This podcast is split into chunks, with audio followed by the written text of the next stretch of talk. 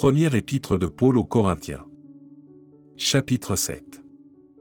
Pour ce qui concerne les choses dont vous m'avez écrit, je pense qu'il est bon pour l'homme de ne point toucher de femme. Toutefois, pour éviter l'impudicité, que chacun ait sa femme, et que chaque femme ait son mari. Que le mari rende à sa femme ce qu'il lui doit, et que la femme agisse de même envers son mari. La femme n'a pas autorité sur son propre corps, mais c'est le mari, et pareillement, le mari n'a pas autorité sur son propre corps, mais c'est la femme. Ne vous privez point l'un de l'autre, si ce n'est d'un commun accord pour un temps, afin de vaquer à la prière, puis retourner ensemble, de peur que Satan ne vous tente par votre incontinence. Je dis cela par condescendance, je n'en fais pas un ordre. Je voudrais que tous les hommes fussent comme moi, mais chacun tient de Dieu un don particulier, l'un d'une manière, l'autre d'une autre. À ceux qui ne sont pas mariés et aux veuves, je dis qu'il leur est bon de rester comme moi. Mais s'ils manquent de continence, qu'ils se marient, car il vaut mieux se marier que de brûler. À ceux qui sont mariés, j'ordonne, non pas moi, mais le Seigneur, que la femme ne se sépare point de son mari, si elle est séparée, qu'elle demeure sans se marier ou qu'elle se réconcilie avec son mari, et que le mari ne répudie point sa femme.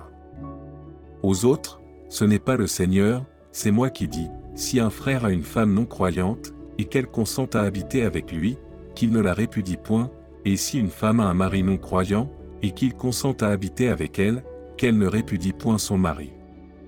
Car le mari non croyant est sanctifié par la femme, et la femme non croyante est sanctifiée par le frère, autrement, vos enfants seraient impurs, tandis que maintenant ils sont saints.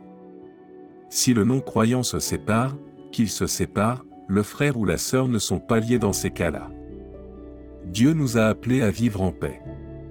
Car que sais-tu, femme, si tu sauveras ton mari? Ou que sais-tu, mari, si tu sauveras ta femme? Seulement, que chacun marche selon la part que le Seigneur lui a faite, selon l'appel qu'il a reçu de Dieu. C'est ainsi que je l'ordonne dans toutes les églises. Quelqu'un a-t-il été appelé étant circoncis, qu'il demeure circoncis, quelqu'un a-t-il été appelé étant incirconcis, qu'il ne se fasse pas circoncire?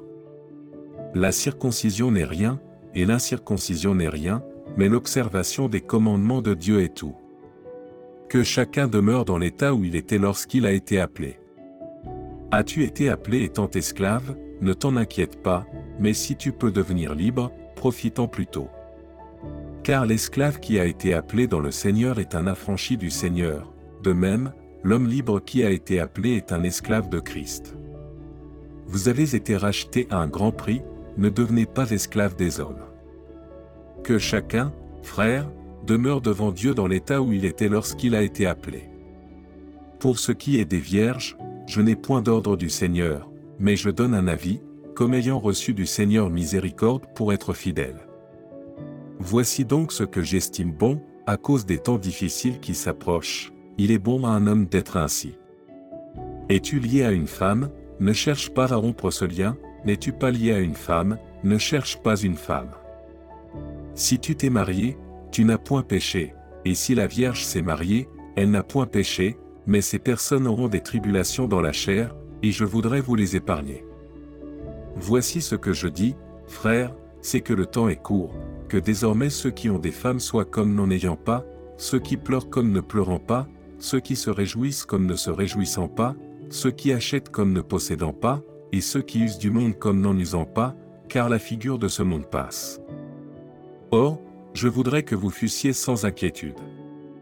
Celui qui n'est pas marié s'inquiète des choses du Seigneur, des moyens de plaire au Seigneur, et celui qui est marié s'inquiète des choses du monde, des moyens de plaire à sa femme. Il y a de même une différence entre la femme et la Vierge. Celle qui n'est pas mariée s'inquiète des choses du Seigneur, afin d'être sainte de corps et d'esprit, et celle qui est mariée s'inquiète des choses du monde, des moyens de plaire à son mari. Je dis cela dans votre intérêt, ce n'est pas pour vous prendre au piège, c'est pour vous porter à ce qui est bienséant et propre à vous attacher au Seigneur sans distraction.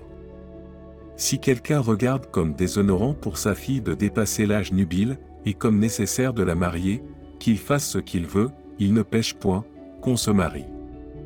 Mais celui qui a pris une ferme résolution, sans contrainte et avec l'exercice de sa propre volonté, et qui a décidé en son cœur de garder sa fille vierge, celui-là fait bien. Ainsi, celui qui marie sa fille fait bien, et celui qui ne la marie pas fait mieux.